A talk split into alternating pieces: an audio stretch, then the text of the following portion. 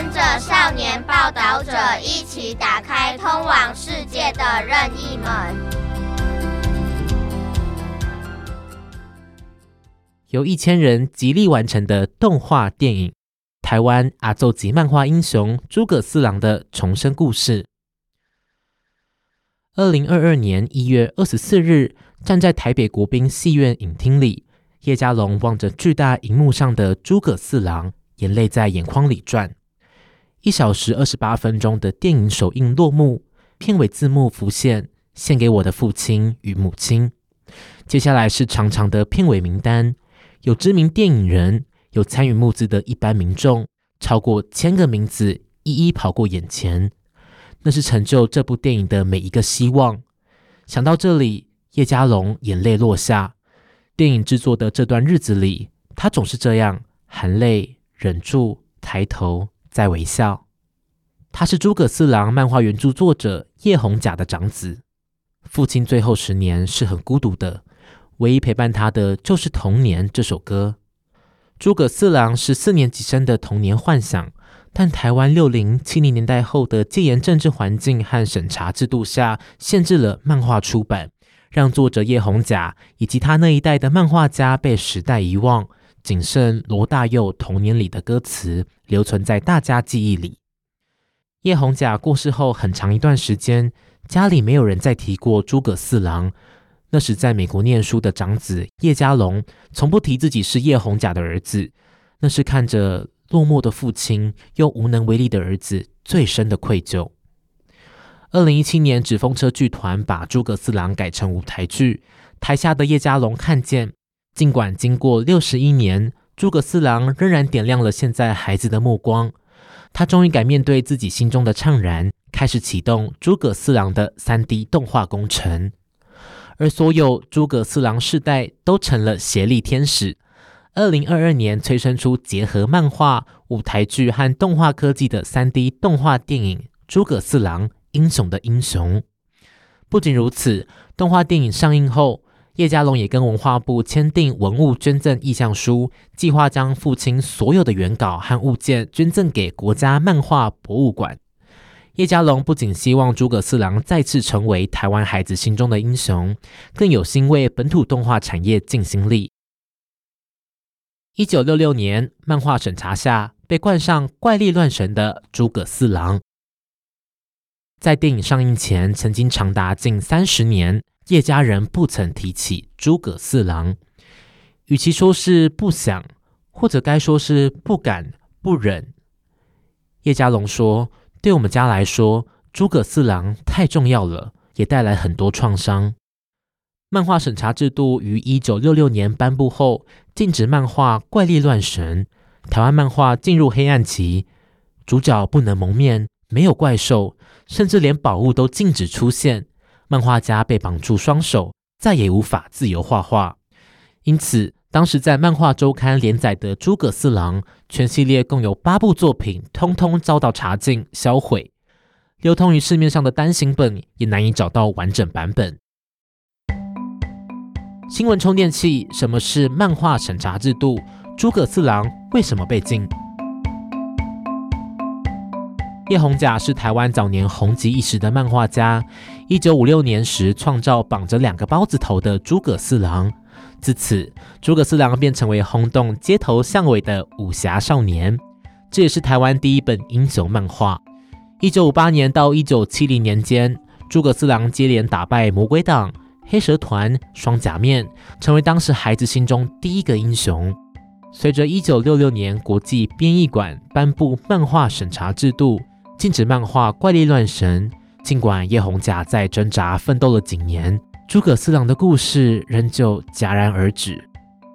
二零二二年，诸葛四郎重生，从二 D 平面漫画走向三 D 立体动画。诸葛四郎：英雄的英雄，运用动态捕捉的动画技术。剧情描述贵国公主被魔鬼党戴上铁面具，以威胁贵王交出凤剑，交换面具钥匙。诸葛四郎受贵王托付，深入贼窟，正邪交战时却腹背受敌。困境中，英雄勇敢集结，和组织庞大的魔鬼党展开一场斗智斗力的抢夺宝剑大战。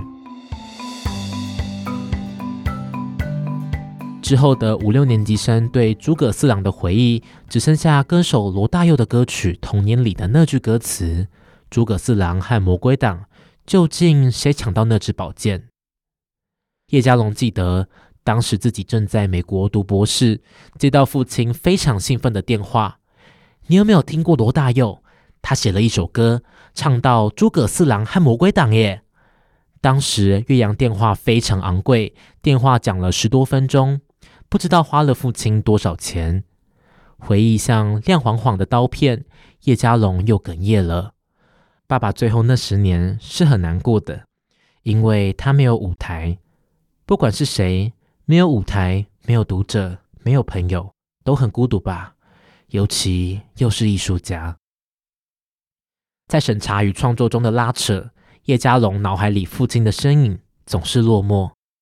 他常常希望父亲放弃。但父亲却始终执着。父亲创作最强力的支柱其实是母亲。叶家龙回忆，从小到大，母亲不止张罗一家人，还照顾父亲的学徒。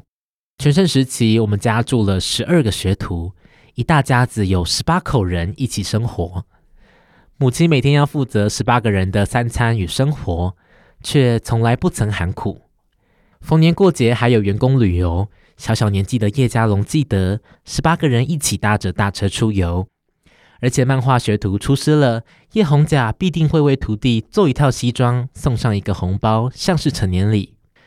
叶家龙说，母亲晚年罹患失智症，连儿子都不记得，却记得诸葛四郎。我问妈妈我是谁，妈妈不知道，但我拿着诸葛四郎给她看，妈妈会说，是四郎啊。二零一七年，纸风车让诸葛四郎化为舞台剧。叶家龙年迈的妈妈身体开始衰弱。有一天，妈妈跟我说：“这个以后要交给你了啊。”我一看，他拿给我的是诸葛四郎。二零一七年，纸风车剧团找上叶家龙，改编诸葛四郎漫画，搬上舞台剧。短短一年半之间，超过四万人次观看。看着孩子们的笑容，听着孩子们的笑声，叶家龙看见满场的童言童语与欢笑，都是为了诸葛四郎而来。我那时候已经五十几岁了，经过了人生的里程碑，回头看，虽然我过得很好，但帮父亲做的太少，帮诸葛四郎做的太少。我已经老了，可是诸葛四郎还这么年轻，还是那个样子，还是很勇敢。叶家龙语不成句。叶家龙于是决定要一一找回散落在世界各角落的诸葛四郎碎片，为还原完整的诸葛四郎复刻版。叶家龙逐一拜访国内收藏家，并将少数幸存的漫画周刊拆书扫描，找回几乎百分之九十九的完整漫画页面。这是父亲叶宏甲的遗愿，也成为叶家龙的寻根之旅。拜访收藏家的过程，童年的回忆一点一滴回到眼前。听到好多长辈分享的故事，当年来看过还是小孩子时候的我，又和父亲聊了什么内容？夜里，叶家龙坐在电脑前，用绘图软体一笔一笔修复父亲的原稿，比照当年豪华单行本形式，复刻出一百册的大全集。二 D 漫画的重生和三 D 动画的新生同步开展，然而光是动画的角色美术风格就历时一年才确定下来。角色肢体动作则运用三 D 动态捕捉技术，邀请十二位舞台剧演员实际演出，透过身上的感应器将动作精准捕捉进电脑运算，呈现出诸葛四郎大战魔鬼党的武打画面。整个动画制作期长达五年，才把漫画版化为 3D 动画电影《诸葛四郎：英雄的英雄》。二零二二年，3D 动画电影上映，《一个人到一千人的力量》成果。二零二二年，《诸葛四郎：英雄的英雄》上映，成功攻占春节贺岁档，让诸葛四郎再次成为新时代孩子心中的英雄。起初，叶家龙只是一个人。二零一九年，他启动募资计划时，从最初的幼稚园与国小同学，前国家电影及视听文化中心董事长蓝祖蔚、导演吴念真、编剧林玉俊、动画导演刘玉树开始，逐渐然扩及素昧平生的人，最后足足募集了一千零六十二笔小额赞助，让英雄联盟越滚越大。叶家龙把电影命名为《英雄的英雄》，也有背后的心意。电影是团队合作的成果，就像电影里的打魔鬼党的团队合作，诸葛四郎一个人是无法完成的，必须有他的好朋友们。这也是爸爸想传达的精神。不只以科技的力量让父亲作品重生，叶家龙也在《诸葛四郎英雄的英雄》里让父亲现身，如同为那一代无力与大环境变迁抗衡的漫画家平反似的。说了句：“我只是个画漫画的。”也激励如今正在创作路上匍匐前进的漫画家。这是电影里小小的彩蛋。那句听来有点生涩的台词，正是叶家龙亲自现身，让见过大风大浪的叶家龙非常紧张，整整配了五个小时才完成。是这个儿子。让当年那个觉得自己只是个画漫画的叶宏甲所创作出来的漫画有新的生命，串起因为诸葛四郎而疯狂的儿时读者，串起电影团队也同时带来新的观众。儿时，父亲常带叶家龙看电影，像是《火烧红莲寺》黑白版的哥吉拉，然后就问他：“阿龙，你看刚刚那个电影哪里厉害？”那是父亲画漫画的养分，也是他和父亲少有的独处时刻。叶家龙说：“他们一家人都会画画，他也一度想画画，却被父亲阻止。这条路太辛苦了。”后来，叶家龙到美国求学，博士学成，成为美国高科技产业的工程师，开创业投资公司，以为和父亲的路与自己童年的向往渐行渐远。没想到殊途同归，最终仍走在一起。提起父亲，叶家龙又哽咽了。